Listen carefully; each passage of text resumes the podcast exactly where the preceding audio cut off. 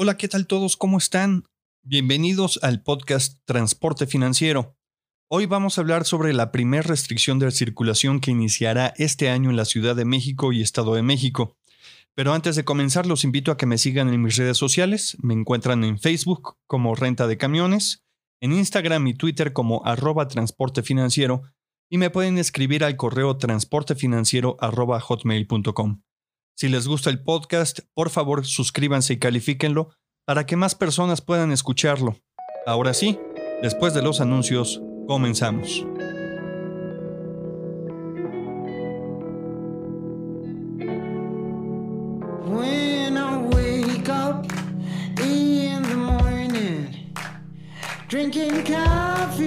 Bienvenidos al podcast Transporte Financiero donde hablaremos sobre finanzas pero enfocado al transporte. Actualmente, tener el mejor camión o tracto camión ya no es suficiente para mantenerte como una empresa sana dentro de este sector. Ahora tienes que entender mejor cómo invertir el dinero en tu negocio. Es por eso que te invito a que te suscribas y me dejes explicarte cada semana algunos de los temas financieros que estoy seguro te van a ayudar a que tu empresa recorra más kilómetros. Así que encendamos el motor y empecemos.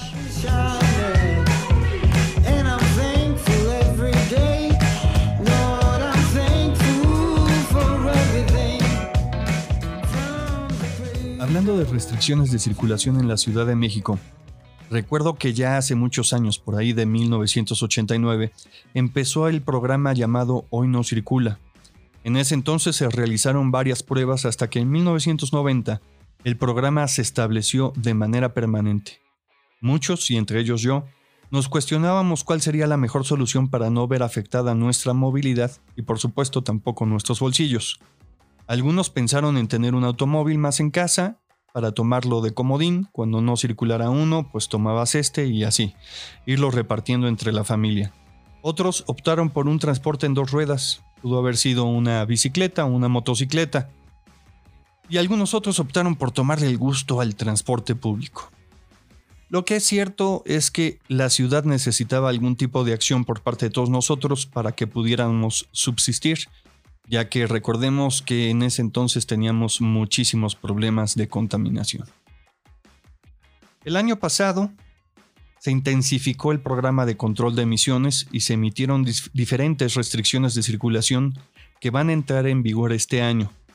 La primera restricción, que es la que nos atañe a nosotros para vehículos de carga que pesen más de 3.8 toneladas, configuración C2 y 6 ruedas, se dará en marzo estas unidades no van a poder circular en la Ciudad de México ni en los 18 municipios del Estado de México de lunes a viernes, de 6 a 10 de la mañana. En el caso de que la unidad haya ingresado antes de las 6 de la mañana, tendrá hasta las 7 de la mañana para poder llegar a su destino. De lo contrario va a tener que detenerse y reanudar la circulación después de las 10. ¿Cuáles son los vehículos exentos a esta restricción? Son las unidades con trampa de partículas, unidades a gas natural, eléctricos, híbrido eléctricos, que son los que tienen dos motores de propulsión, unidades con distintivo de programas de autorregulación de gobiernos locales, unidades de traslado de valores, revolvedoras y equipo de bombeo de concreto, y unidades de residuos y materiales peligrosos, para aquellos que se aplicaron el año pasado y renovaron sus unidades con unidades ya de motor EPA 13 o Euro 5, no van a tener esta restricción ya que tienen, no es una trampa como tal, pero sí tienen un filtro de partículas. Entonces, para los que no lo hayan hecho, acérquense a su concesionario de preferencia y vean qué opciones pueden encontrar para ir renovando su parque vehicular. En septiembre la restricción de vehículos de carga se va a extender en un horario vespertino de las 6 a las 8 de la noche. Y en el caso de unidades de doble semirremolque y los de sustancias peligrosas se va a analizar la implementación progresiva para que solo circulen en la noche a partir de abril. Así que si no han analizado su logística, será mejor que ya empiecen a hacerlo. Ya es bastante tarde, ya estamos a finales de lo que es febrero, ya va a empezar para principios del mes que viene. Entonces háganlo con el fin de que todos ustedes puedan cumplir con sus objetivos de entrega y así eviten gastos y demás multas, tiempos perdidos de alguno que otro malentendido con algún cliente. Ahora vamos a hablar sobre la parte financiera de lo que está sucediendo.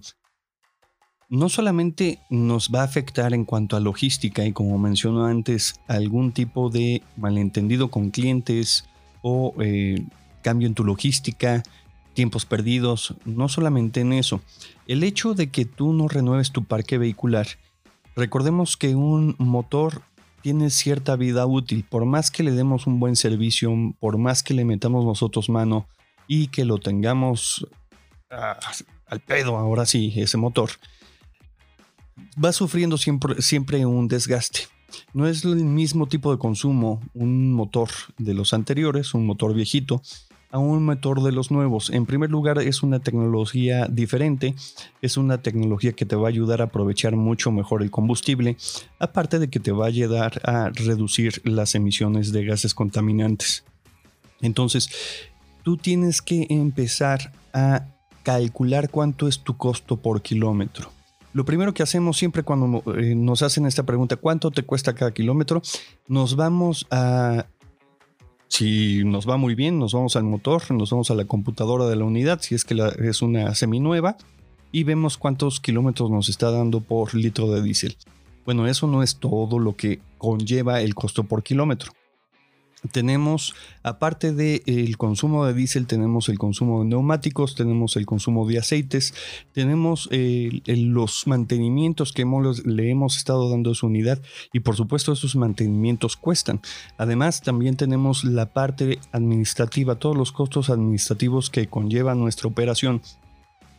Todos esos costos los debemos de meter en un kilómetro debemos de saber cuánto nos está costando cada kilómetro que nosotros estamos andando. Si nosotros tenemos una unidad parada, no tenemos un administrativo, de todos modos vamos a tener un costo. ¿Por qué? Porque la unidad se está depreciando. También la debemos de estar sumando.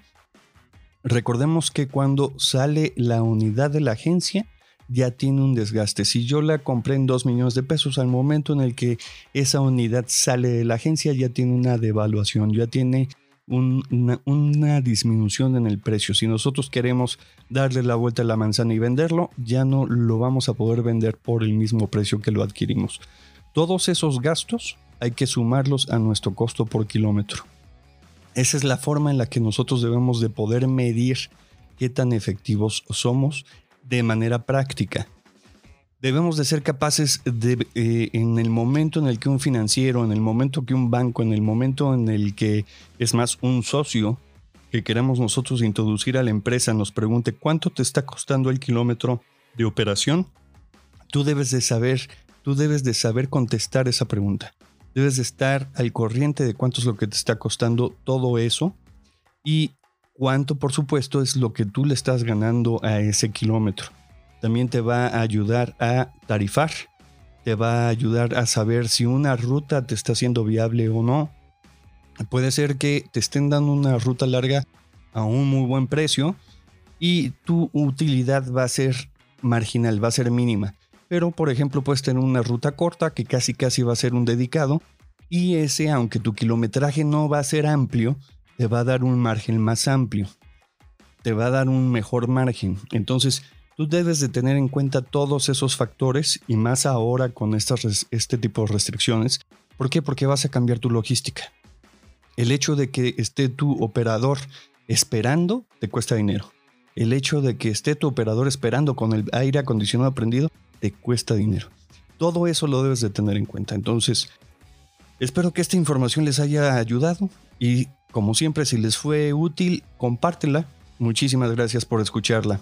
Nos estamos viendo, nos estamos escuchando más bien la próxima semana. Un abrazo.